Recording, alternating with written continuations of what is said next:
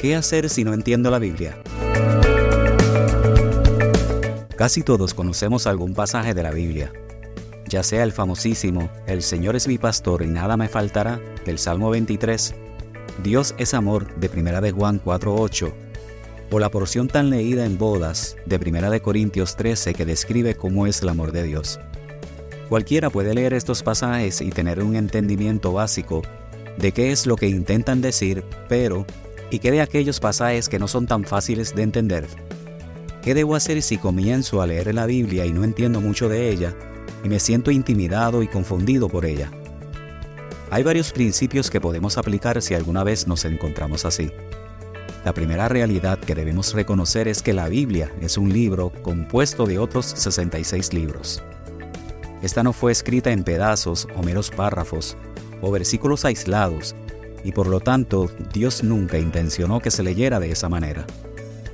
Nunca podremos llegar a tener un conocimiento cabal y profundo de las escrituras si estamos leyendo por pedazos, por aquí y por allá, sin ningún tipo de orden y estructura. Debemos asumir el compromiso de leer libros completos de principio a fin si es que realmente queremos conocer y entender su mensaje. En este sentido, como cualquier otro libro, la Biblia requiere que se le dedique tiempo y esfuerzo para su lectura y estudio. Una lectura superficial simplemente no bastará para descubrir todos los oráculos que Dios nos ha dejado en su palabra. Conocer este simple dato nos puede llevar a tener que confrontar nuestro pecado y nuestra pereza y suplicarle a Dios por su misericordia y ayuda. Muchas veces este es el mejor lugar para empezar, debemos recordar que nunca estamos solos con nuestra habilidad cognitiva para entender la Biblia. Si fuera así, entonces sí tendríamos que preocuparnos, pero no es así.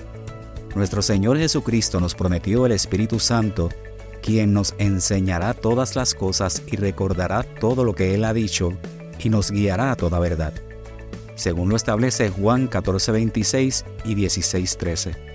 Esta es una realidad que no podemos pasar por alto. Debemos orar al Señor por la dirección de su Espíritu cada vez que nos acercamos a la palabra y no apoyarnos en nuestro propio entendimiento. Primera de Corintios 2.14 nos dice que el hombre natural no percibe las cosas que son del Espíritu de Dios porque para él son locura y no las puede entender porque se han de discernir espiritualmente. Es imposible entender las escrituras correctamente sin el Espíritu Santo de Dios en nosotros. Por eso tantas personas no creyentes pueden llegar a la Biblia y no entenderla o sacar conclusiones sumamente equivocadas sobre ellas. Y por la promesa del Espíritu de verdad podemos estar seguros de que Él nos ayudará a entender la palabra de verdad. Otro aspecto que debemos tener presente al procurar entender la Biblia es la constancia.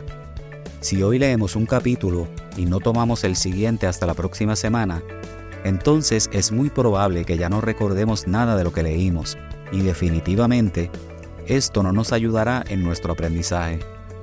Dios le habló de la importancia de esto a Josué en el capítulo 1, versículo 8. Este libro de la ley no se apartará de tu boca, sino que meditarás en él día y noche, para que cuides de hacer todo lo que en él está escrito, porque entonces harás prosperar tu camino y tendrás éxito. La constancia es un factor muy importante a considerar para poder entender las escrituras. Si tenemos la bendición de procurarlas diariamente, eso es exactamente lo que el Señor nos ha llamado a hacer. Tal como un novio pretende y anhela pasar la mayor parte del tiempo que pueda con su novia para conocerle, asimismo debemos buscar pasar la mayor parte del tiempo posible en la palabra del Señor para conocerle. Por último, Debemos entender que aunque somos responsables de nuestra búsqueda del Señor, esta no es una tarea en solitario. El Señor nos dejó la Biblia para que la leamos a solas, pero también en la compañía de otros hermanos y hermanas en la fe, la iglesia.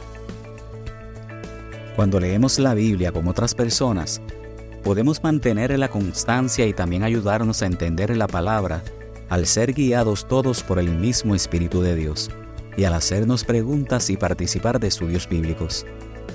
Al estar en la iglesia podemos llevar nuestras dudas ante otros hermanos, nuestros pastores y maestros, quienes han sido puestos por el Señor para edificarnos, según Efesios 4:13, hasta que todos lleguemos a la unidad de la fe y del pleno conocimiento del Hijo de Dios. Ellos también nos pueden recomendar buenos libros, Biblias de estudio y comentarios bíblicos que podemos consultar para resolver nuestras dudas. Cuando leas y no entiendas la Biblia, no te amedrentes, tómalo como un llamado de Dios a buscarle más profundamente y a intimar con su palabra, y dale toda gloria a Él cuando ésta te sea iluminada.